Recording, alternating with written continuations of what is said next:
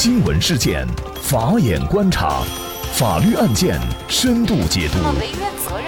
传播法治理念，解答法律难题，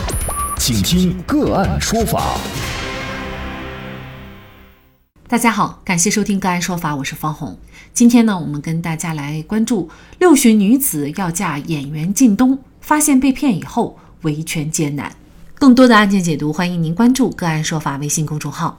据网易娱乐十月十三号报道，近日有一位六十一岁的阿姨黄月说，大明星靳东向她表白了，她要嫁给靳东。而自从年初疫情期间，黄月把老年机换成了智能手机以后，开始沉迷抖音，并声称要嫁给演员靳东，原因是靳东已经在全网向她告白。黄月称自己没有真正享受过爱情，如今她要勇敢追爱。这位阿姨从早到晚都在看靳东的视频，甚至茶不思饭不想，人也瘦下了十斤，并开始和丈夫分床睡。之后，黄月突然离家出走，前往吉林省长春市，说自己已经和靳东通过网络相识相恋多时，要谈婚论嫁，对方还要给自己买房子。在家人都劝说这是一个骗局的时候，她依然坚持不改，甚至和儿子、丈夫闹翻。家人一提起这件事，她就发火并动手打人。据了解，女子所说的演员靳东实际上是假的，所谓甜言蜜语，则是用声音模拟器做出的声音，而靳东本人并未有官方的认证账号。十月十三号，靳东工作室针对有网络用户在短视频平台假冒靳东的名义，利用靳东的形象和粉丝互动，以达到销售产品以及其他利己之目的一事发布了声明，表示靳东系列账号均非本人，严厉谴责并警告这种行为，称目前已经取证完毕，将通过法律途径追究相关主体的法律责任。假冒靳东名义的网络用户。会承担怎样的责任？大妈又该如何维权？就这相关的法律问题，今天我们就邀请北京市京都南京律师事务所冯莲律师和我们一起来聊一下。冯律师您好，啊，方老师您好，各位听众朋友大家好，好，非常感谢冯律师哈。这个案件呢，目前呢，靳东工作室呢已经。表明这个短视频平台是假冒京东的名义啊，来进行销售产品的，而且呢，他们将通过法律的途径来追究这个相关主体的法律责任。他们所称的相关主体的法律责任，具体会是指什么呢？嗯，首先我认为这个承担责任这一块的话，要区分，也要区分相应的主体。对于京东而言的话，模仿的账号肯定是侵害了这个京东的肖像权、姓名权，甚至说它的名誉权。这种情况下的话，京东完全可以依据呃我国侵权责任法的规定，要求该账号主体承担相应的，比如说停止侵害、赔偿损失、赔礼道歉、消除影响。呃，以及恢复他原来的名誉等等这种形式的侵权责任。对于大妈而言的话，如果说她因为呃假冒的账号遭受了一些财产上的损失，那么达到一定金额的，呃，也可以要求这个账号的主体依据我国刑法的规定，呃，涉嫌诈骗罪的名义，要求其承担相应的刑事责任。这个诈骗罪具体的达到的金额大概是多少才能构成立案的标准呢？关于诈骗罪的立案标准的话，因为每个地方的这个标准是不一样的。比如说我们江沪地区的话，大概是五千元。其实本案当中的话，大妈没有说直接把相应的钱款直接打给这个所谓的京东，而是说通过这个网上的一些这个京东在带货啊，或者说一些其他销售产品的这种方式购买了相应的产品。而且损失了相应的财物，那这种情况下的话，可能我们只能从呃民事上来说，它是一个买卖合同的关系。那么可能如果说以诈骗罪来追责的话，比较会比较困难。但是对于大妈来说呢，她确实是投入了全部的这种情感啊。他们购买这些东西，其实也完全是冲着靳东去的。如果她知道那个不是靳东的话，她也不会去花钱去买那些东西。而且很有可能很多产品是大妈买了以后，她是根本用不上的。那像这种情况，作为大妈来说，她怎么维权呢？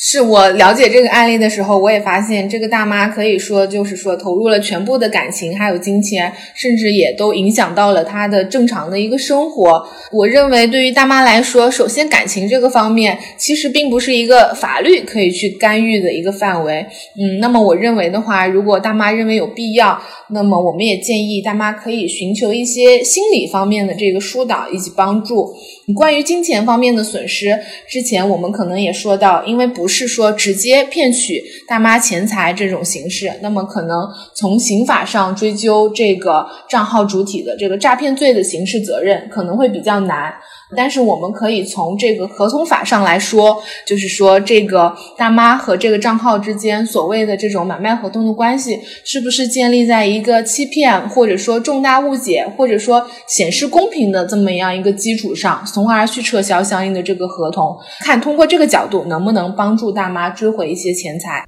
也就是说，如果撤销合同的话，这些钱就可以要得回来，产品就可以退回去，但是也仅仅就是限于这方面的维权。对，是的，其实从这个角度上来说，其实也是比较困难的。严格从法律意义上来说，那我们会觉得大妈被欺骗了，但是呢，最后维权起来却会遭遇重重障碍。这个是法律上立法的问题呢，还是说执法层面的问题？您怎么看呢？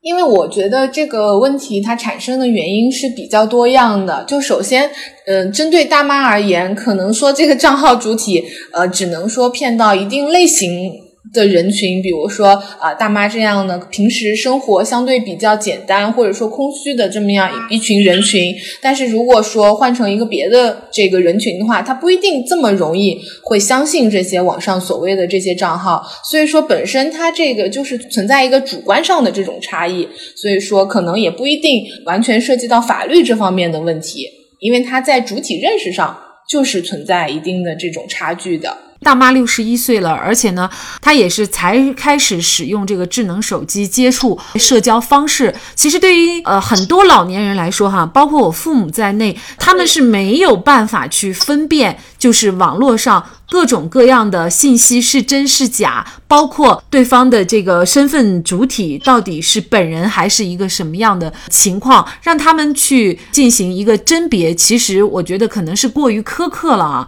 那同时，像目前除了比如说抖音号以外，还有微信号等等这样的主体，其实他们都会使用一些名人的头像啊，并且配上这种名人的呃名字，比如说范冰冰啊等等。很多人呢，可能他有的时候。后搞不清楚，他还以为真的就是本人了。那么，对于这样的行为，是不是也是一种违法的行为呢？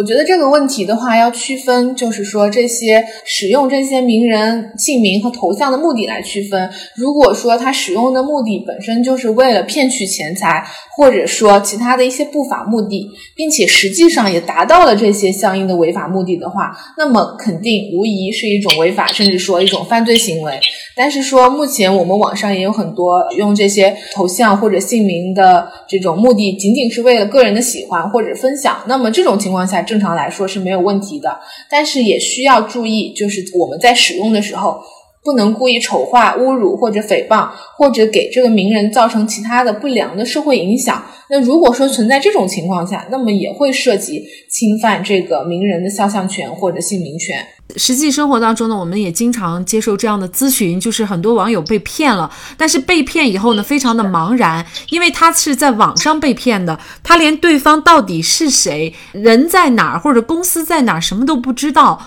呃，然后呢，甚至有些时候他被骗的数额呢又很少，可能就是几百块钱。对于这样的情况，咱们受害者有一个比较有效的维权途径吗？确实，像方老师您说的，现在就是网络非常的发达，各种类型的这个 A P P 也是层出不穷，所以对应的这种网络被骗的这种情况也是越来越多。呃，针对这种情况的话，嗯，首先我们一方面肯定是要加强自己的防范意识，第二的话，遇到这种类型的案件。比如说，可能有人想要相应的这个信息或者钱款的时候，你要多多的跟身边的人寻求，或者说呃征求他们的意见或者帮助，不要轻信网络上这些所谓的明星或者任何的这种主体，也不要自己一意孤行。呃，最后如果说真的发现自己已经上当受骗了，那么首先第一个毫无疑问的肯定是要及时报警，然后寻求警察的帮助。同时我们自己也要有这个意识去固定相应的证据，包括这个相应的聊天记录、转账凭证以及身份信息，这个是一个方面。然后第二个方面的话，因为现在相应的这种呃网络的诈骗一般需要依托相应的平台，呃，所以对于平台而言的话，从法律上来说。这些平台对相应的用户，或者说这些账号主体，也是负有一个监督或者说监管的这么一个义务的。呃，所以在这种情形下，我们也可以要求这个平台去承担相应的责任，比如说配合我们的调查，或者说提供相关的证据。如果说他们确实没有尽到相应的义务的话，甚至我们也可以要求他们承担一定的赔偿责任。